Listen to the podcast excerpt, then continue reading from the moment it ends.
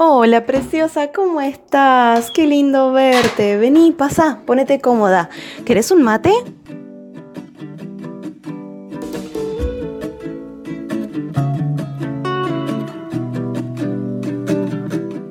Bienvenida preciosa a este espacio denominado Mami, tú puedes. Como ya sabes, es un lugar creado con muchísimo amor y con muchas historias de vida. Aquí es donde encontrarás historias de emprendedoras que no solamente son emprendedoras, sino también que son mamás y que hemos querido compartir nuestras historias, tanto las de las invitadas como la mía también en esta sección, para poder ayudarte, inspirarte, motivarte, para que veas que no estás sola, para que veas que somos muchas las que estamos aquí viviendo la vida que hemos soñado vivir, pudiendo vivir de nuestros negocios, de, nuestros, de nuestras pasiones.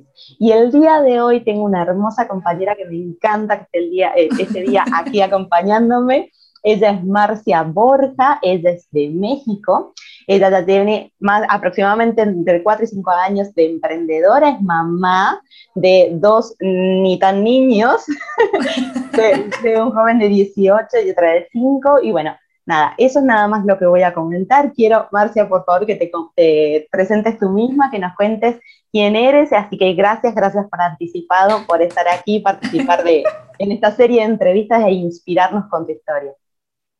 Ay, pues muchas gracias, Cintia. La verdad es que yo me siento súper halagada con que me hayas hecho esta invitación. La verdad es que participar y de manera internacional con alguien, eh, impactar, eh, lograr tocar el alma hasta otro país, la verdad es que me siento súper, súper contenta. Así es que, primero que nada, quiero agradecerte por esta gran oportunidad.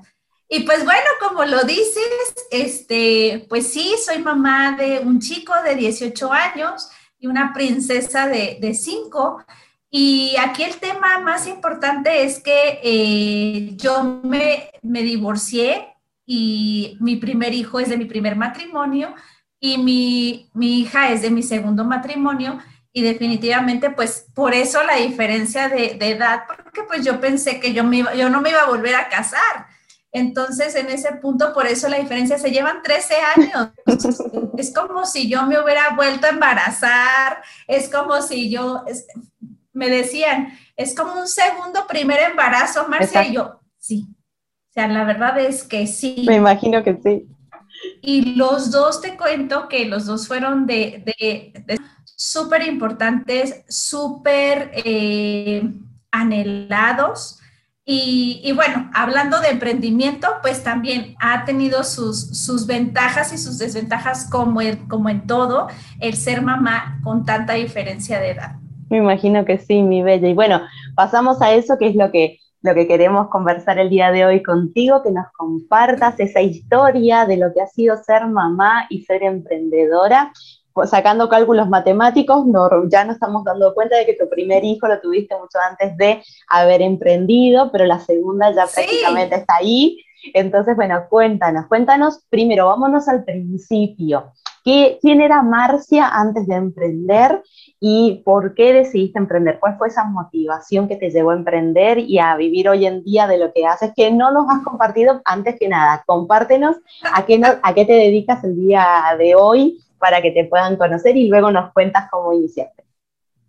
Ok, perfecto. Pues mira, hoy en día soy tanatóloga, hoy en día doy sesiones uno a uno, primero para acompañar a las personas a dar ese gran paso, dejar esta vida terrenal y eh, poderse ir a esa eternidad eh, con paz, con calma y con tranquilidad. Y después me quedo también dando sesiones a toda la familia que se queda con este dolor, ¿no? A lo que llamaríamos eh, los sobrevivientes o los supervivientes, aquellos que se quedan después de que alguien decidió quitarse la vida. En esta parte, un suicidio.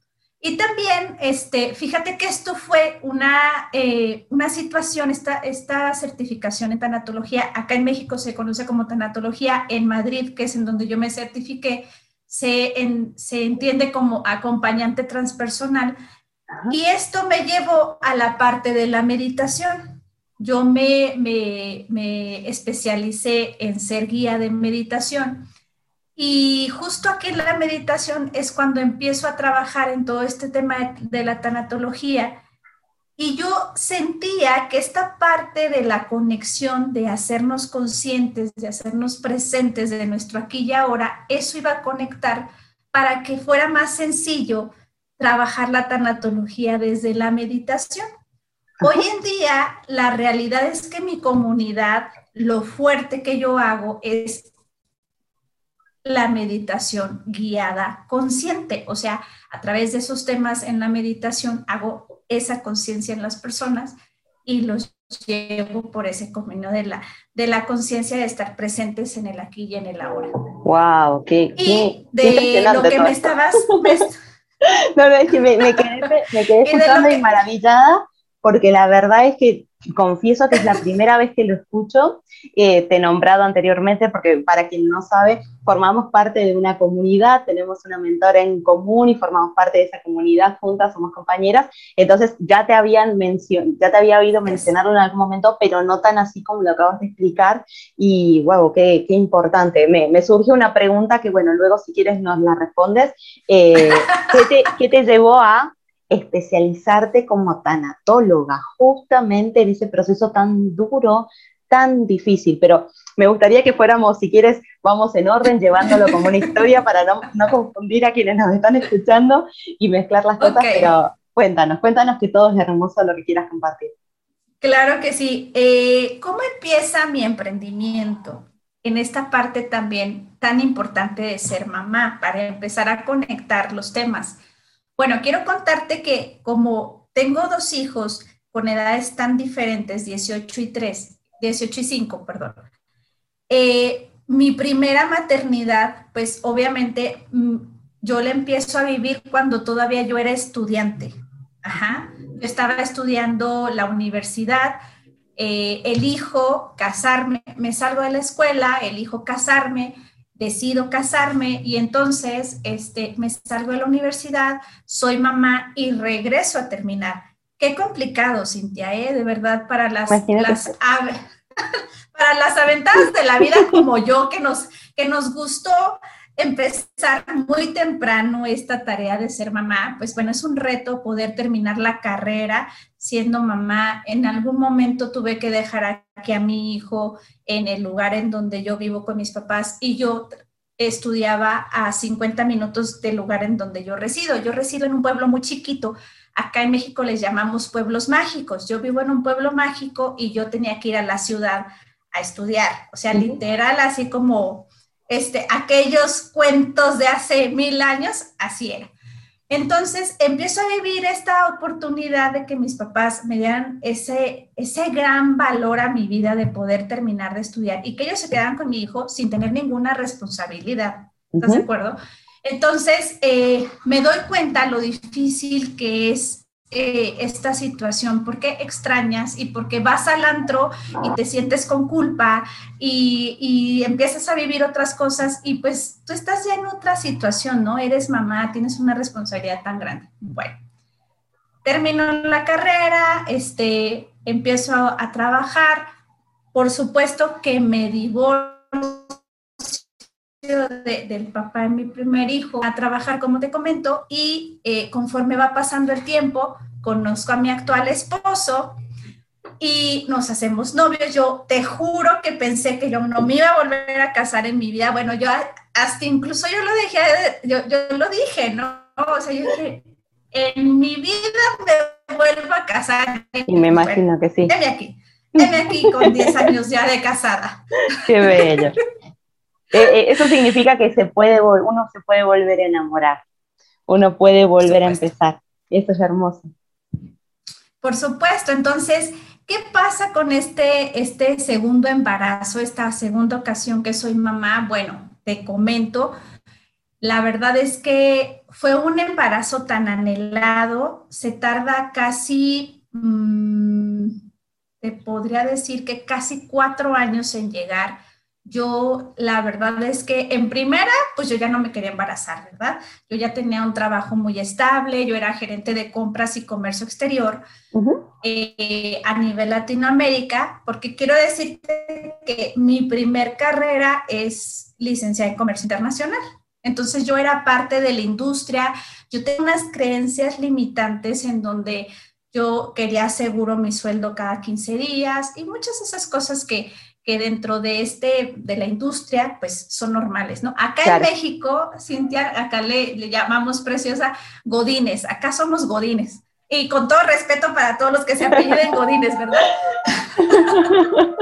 Pero sí, sí, sí. Cuéntanos, cuéntanos qué es lo que sería un Godín. ¿Qué son Godines? Bueno, un Godines acá en México es la persona que tiene un horario, un horario, un jefe que cumples con ocho horas sí o sí dentro de una silla, haciendo esa nalguitud y, este, y resuelve 80 mil pendientes en un día. Ajá. Yo era eh, en ese momento gerente de compras y comercio exterior. Mi hija tenía menos de un año, Cintia, cuando eh, requiero dejarla dentro de una guardería. La verdad es que la salud, eh, pues es un tema bien, bien importante cuando los hijos empiezan a ir a las guarderías, porque pues conviven con muchos niños, no sabemos cómo todos nos hacemos cargo de ellos. Bueno, yo te puedo contar, ¿verdad? Sí, sí, todas estamos en este ámbito. Tal cual, así como tú dices. Es que a mi hija le da... el chiste es que a mi hija le da una enfermedad que se llama síndrome de manos, pies y boca. Entonces, son como unas pequeñas postas que salen en manos, pies y boca. Y pues bueno, mi hija se pone de gravedad. Y justo yo ya traía meses diciendo, yo ya no me siento a gusto, yo ya no estoy contenta. Y pues bueno, creo el, punto de, poder eh, salirme de la industria. Y algo que sí estaba súper segura, Cintia, es que yo no quería regresar. O sea, ese fue el momento en el que yo inserté en mí el punto de decir, listo, se acabó, yo requiero sí o sí emprender en algo. Y es ahí donde empieza mi camino. Cuando yo elijo dedicarme a mi hija y seguir adelante con esto. Entonces, la verdad es que vienen varias certificaciones, eh, vienen otros trabajos, pero me doy cuenta que lo mío es ser mi jefa, ser dueña de mi tiempo, ser una mamá presente, ser una mamá consciente y, pues seguir en este punto de defender estar en casa. y ahora en la pandemia, ahora con esta pandemia no es una elección, ¿no? Yo creo que, que, también fue una situación en donde nos puso a todos a prueba, pero quienes ya habíamos tomado esta decisión, ¿no? De, de emprender, de trabajar desde casa, de ser mamá 100% presente, mamá y emprendedora a su vez, porque no quiere decir que dejamos de trabajar, todo lo contrario, creo que nos ha agarrado como, como bien preparadas, ¿no? Como por lo menos con los pies en la tierra y, ha sido una bendición para, para quienes estamos en, en, esa situación, ¿no? Para quien tiene miedo hoy en día de emprender en digital, ¿no? Somos, justamente, somos ejemplos de, bueno, gracias a Dios, a pesar de toda la situación, nosotros estamos bien con los negocios y eso es maravilloso. Y cuéntanos, cuando llegó ese momento, ¿no? De tener que decir, ok, yo ya no estoy conforme con mi vida, ya no estoy conforme con esto, quiero estar presente, quiero que esto sea otra historia, quiero estar allí para mi hija. ¿Qué pasó por tu mente? ¿Cuáles fueron esos miedos, esas creencias, esas cosas que te dijo quizás tu entorno o que tú misma pensabas? que tuviste que superar para estar hoy en día aquí donde te encuentras? Pues mira, Cintia, eh, yo pienso, preciosa, que hay tres maestros grandes en la vida. Uno es el corazón roto. Yo ya había pasado por él. Dos, el solo hecho de sentirte fracasado. Yo estaba en un punto de total depresión por sentirme fracasada, porque eh, el ego traiciona en ese momento tu mente y te dice, es que no puedes con todo. O sea, o elige ser mamá o elige ser una gran profesionista y, y créeme, a eso sabe el fracaso, ¿no? Y número tres, los bolsillos rotos. Ese es el tercer maestro. Y yo estaba justo en el punto de saberme y sentirme fracasada, aunque no fuera ese, esa situación tal cual, pero definitivamente, o sea, yo me sentí en un punto de, de, frustración, de vacío, de depresión, de tristeza, o sea, todos mis duelos estaban haciendo presentes en ese momento, ¿no? No fue fácil, quiero que lo sepas, o sea, hoy me río y hoy digo, ja, ja, ja, jijiji, qué padrísimo, sí, soy emprendedora, pero en ese momento realmente cuando te encuentras en el vacío y no sabes para dónde ir, es ahí donde dices, ¿para qué soy buena? ¿En qué soy buena? Y créeme que aunque tengas muchas personas a tu alrededor que te aman, que quieren estar contigo, que, están para ti, créeme que en ese momento no puedes escucharlos. Es como si tú te convirtieras en, en, total vacío y dijeras, es que de aquí no me saco ni yo, ¿no? O sea, no sé ni cómo, no sé cuál es el paso uno, cuál es el paso dos, cuál es el paso tres. ¿Cómo le haces? O sea, ¿dónde te venden una pastilla de échale ganas? ¿O dónde te venden una pastilla de vas a salir adelante? ¿O de todo va a estar bien?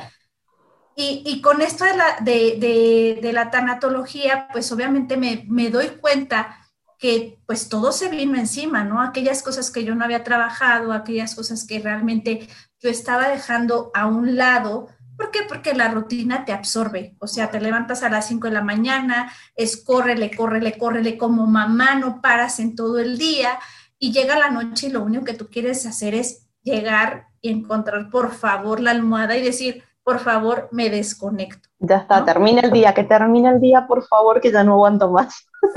Sí, sí. O sea, por favor, que acabe este día porque ya no, ya no puedo más, ¿no? Sí, sí, sí, exacto. Y, y, preciosa, me encanta todo eso que dices porque la verdad, eso que tú mencionas de los tres maestros, no lo había pensado de esa manera y creo que es súper, súper importante. Creo que también sucede que si no llegamos a un punto en donde voluntariamente, por propia intención, queremos buscar ese cambio, no viene de afuera, sino que tiene que surgir de adentro. Entonces, como tú decías, por más que te digan y te digan que todo va a salir bien, que tienes que hacer esto, que tienes que hacer aquello, que levantes el ánimo, que lo que sea que te digan, si de adentro no se hace el clic, no hay forma de reaccionar, ¿no? Exacto. me encanta, me encanta esa Y es el punto, es el punto de, del amor propio, ¿no, preciosa? O sea, el punto es aquí de dónde me sostengo y de verdad que no es, no es de nadie afuera, es de mí. O sea, ¿cómo le hago para encontrarme?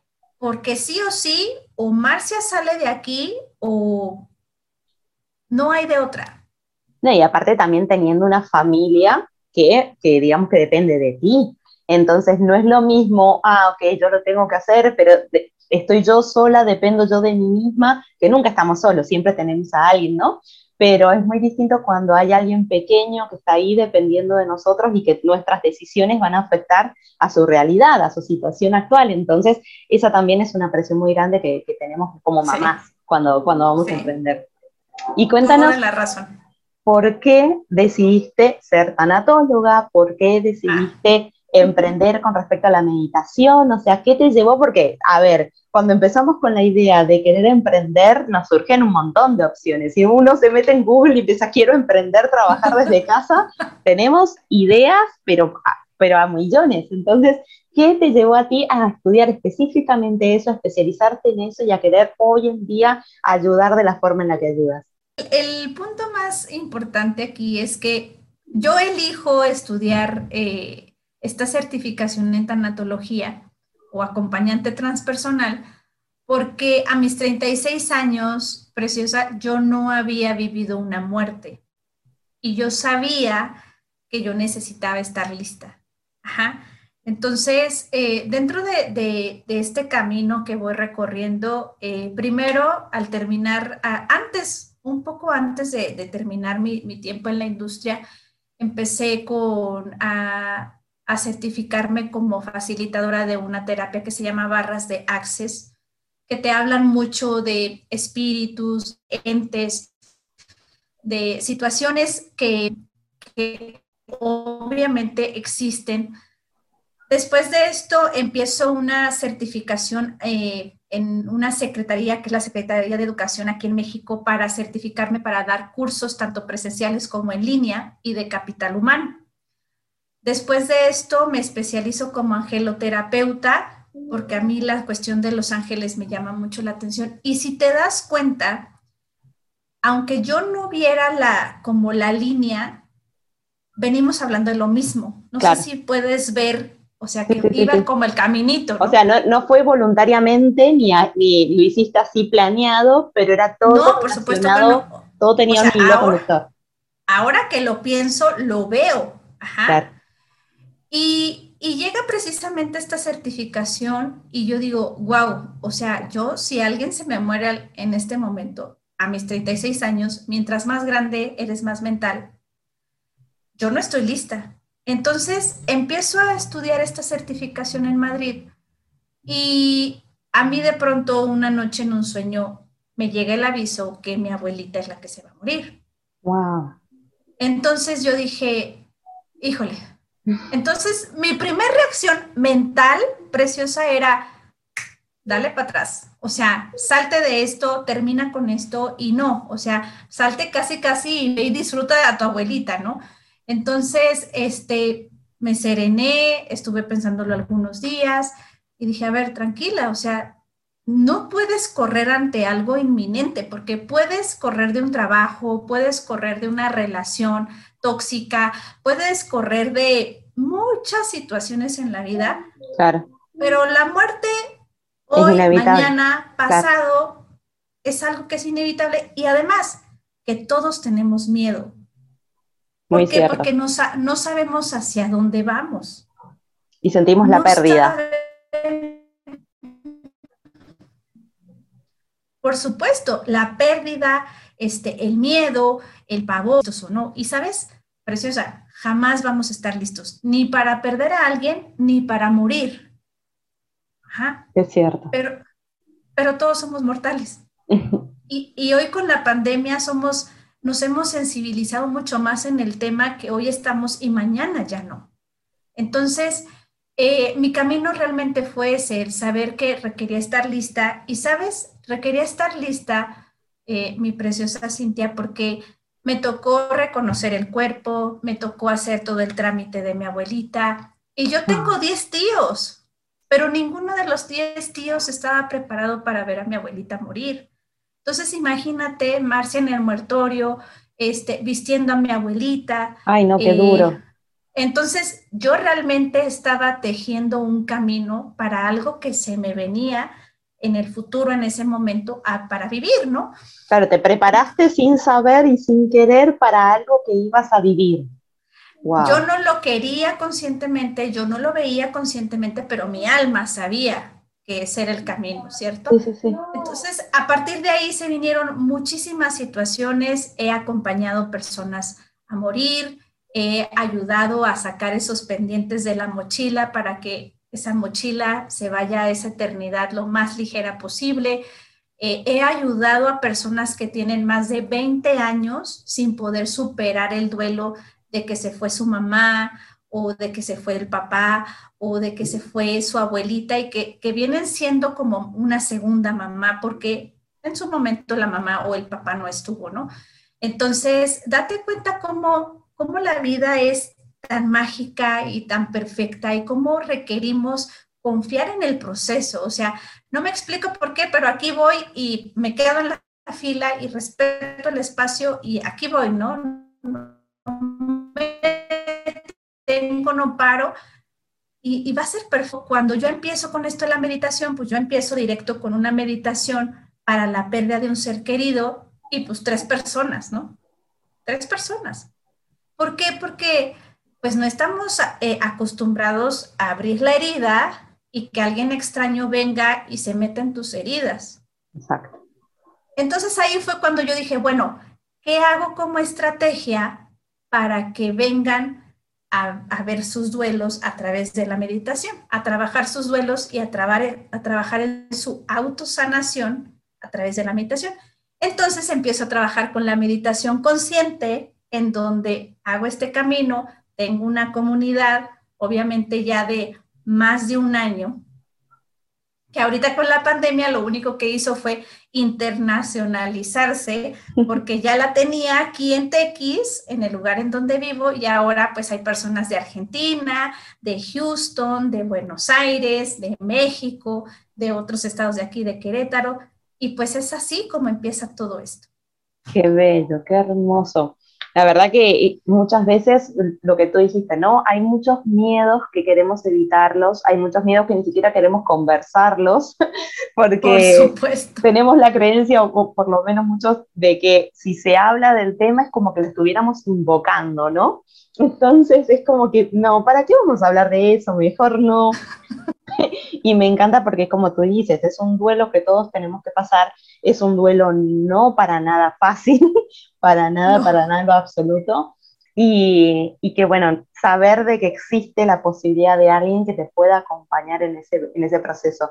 Y, y, respecto a lo que es tu vida como mamá, ¿cómo, cómo fue esa transición? ¿Cómo fue eh, todo este camino del emprendimiento? Y no, no cualquier emprendimiento, sino un emprendimiento con este calibre, con esta, con esta ayuda tan importante con tus hijos. ¿Cómo, cómo lo experimentaron?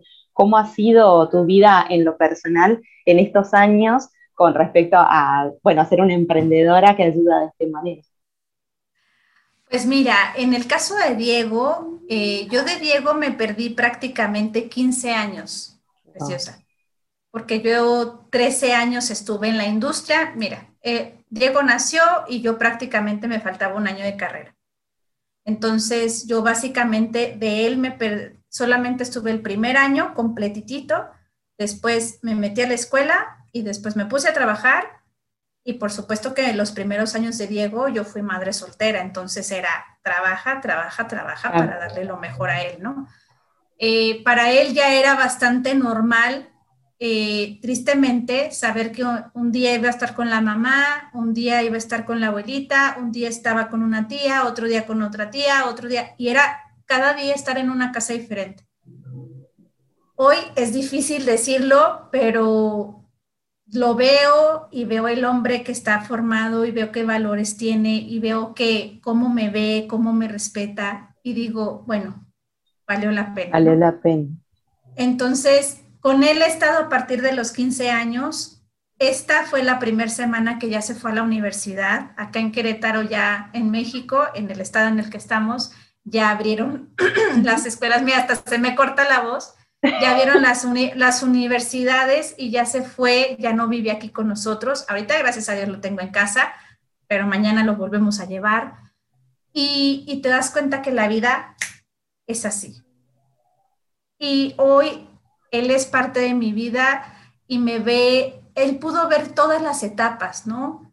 Él ha sido un compañero, Realmente él ha sido un compañero, un compañero que yo desde los reyes, yo pedía tener un hijo y yo a mí me, a mí me mandaron una mamá, ¿no? O sea, es mi gran orgullo. Y Aleya, bueno, Aleya es como la alegría, Aleya es como la chispa, Aleya es como la magia, Aleya es como tantas cosas y Aleya es como mi mejor amiga, ¿no? O sea, es la que nos pintamos las uñas, mamá, este, nos peinamos, este, mamá, y si nos vamos a un spa. O sea, a sus cinco años ella ya quiere hablarme de spa y de cosas así padrísimas. Hermosa. Y pues la verdad es que es a disfrutar, a disfrutar que hoy puedo estar aquí. Ella, por ejemplo, cuando estoy en las meditaciones, ella sabe que requiere estar en el cuarto, no hacer ruido, y es tan respetuosa, ¿sí? O sea, es que cómo te explico que es como si ella ya supiera, mamá, ya te toca trabajar con tus amigas, ¿verdad? Sí, mi amor. Ah, bueno, ya me voy a estar quieta. Bonita, qué hermosa, qué hermosa. ¿Qué, qué, más puedo pedir? Pero mira qué importante esto que tú decías de disfrutar, ¿no? Porque lo primero que remarcaste es que no habías podido estar con tu hijo y disfrutar a tu hijo y sus primeros años como te hubiese gustado. Y, en este caso fue como una segunda oportunidad, ¿no? Una, segunda oportunidad para poder vivirlo, más allá de que, tu hijo lo entendió, creció y, hoy en día lo, lo, entiende y es una, un adulto maravilloso, el hecho de saber de que tienes otra oportunidad para hacer las cosas distintas y, de poder hacerlo. Qué bello, qué bello que sea así. y, mi, bella, ya para, para, ir cerrando esta hermosa entrevista, que la verdad que no solamente he aprendido de que existen cosas que nunca había escuchado, como son tus acompañamientos, la verdad que me, me, maravilla, pero más allá de eso también es, es tu historia que me, creo que es es hermosa y que ha aportado muchísimo. Y me encantaría pedirte eh, cuál sería esa reflexión, ese consejo, eso que tú quisieras compartir con quien nos está viendo, nos está escuchando, que es una mamá que quizás está pasando por algo de lo que tú has mencionado en este día, eh, en este momento, y qué te gustaría dejarle, qué te gustaría aportar a su día. Pues mira, primero quiero que sepas que se me enchina la piel, se me enchina la piel de lo que me estás diciendo, el poder tener en este momento la oportunidad de dejarle un mensaje a una mamá, a una alma maravillosa, a un ser de luz. Yo solamente quisiera decirle a las mamás que recordemos que el primer ángel de la guarda de nuestros hijos somos nosotras. Así es que sea el proceso, el reto tan grande que están viviendo en este momento, la vida es tan perfecta que te, te marca el camino que requiere ser. Lo único que sería es, mamá, no pares, mamá, pon acción, porque hay alguien supremo allá arriba, un creador que va a ponerte todas las herramientas a tu alcance para que salgamos de esta y de todos los retos que como mamás tenemos, ¿no? Hay veces que como mamás decimos, híjole, ¿de dónde va a salir para tal cosa, para tal situación, para tal compromiso? Suelta la mente, mamá hermosa, mamá emprendedora, y simplemente pon acción y no pares, no pares, no pares, que conforme vayas caminando, todas las cosas van a ir apareciendo en el camino, ¿no? Confiemos en el proceso, disfrutemos en la manera de lo posible el, proceso y vamos a darnos la oportunidad, ¿no? De poder disfrutar esta vida y de poder reconocer mi bella y preciosa Cintia de que somos seres mortales, que hoy estamos aquí y que hoy es esta oportunidad tan grande que se llama vida. Qué hermoso, me encanta, me encanta, de verdad. Gracias, preciosa, porque ha sido no solamente palabras hermosas, sino que creo que, han ayudado muchísimo, que inspiras, inspiras mucho, yo desde que te conozco, que inspiras muchísimo, eh, enseñas mucho también cada vez que, que, hablas, que, que compartes, enseñas también mucho, así que gracias de verdad por, haberte abierto a, participar de estas entrevistas, por haber abierto tu corazón, por haber compartido tu historia, eh, por haberte mostrado que, bueno, que todas tenemos nuestros retos en la vida. Por supuesto. son, son retos algunos más intensos, otros menos intensos, depende a quién le toque, pero, pero me encanta que, que hayas podido participar de este espacio, así que gracias, gracias de verdad. Gracias a ti, de verdad que yo sé la agenda tan ocupada que tienes y, la verdad es que me da un enorme gusto poder estar aquí en un espacio tuyo, mi Cintia querida. Este, por favor, las veces que sea necesario y que, que podamos contribuir con las mamás emprendedores, emprendedoras. Yo encantada de la vida, súper feliz y siempre cuenta conmigo. Gracias, mi bella. Y a ti, gracias por estar allí, gracias por haberte dedicado a ti y habernos permitido estar el día de hoy contigo en el momento que estás viendo esta entrevista o que la estás escuchando. Gracias por habernos brindado este espacio para poder aportarte un poquito de inspiración, un poquito de, de un granito de arena, un mensaje que te ayude en tu día a día. Así que gracias, mujer hermosa. Gracias, gracias.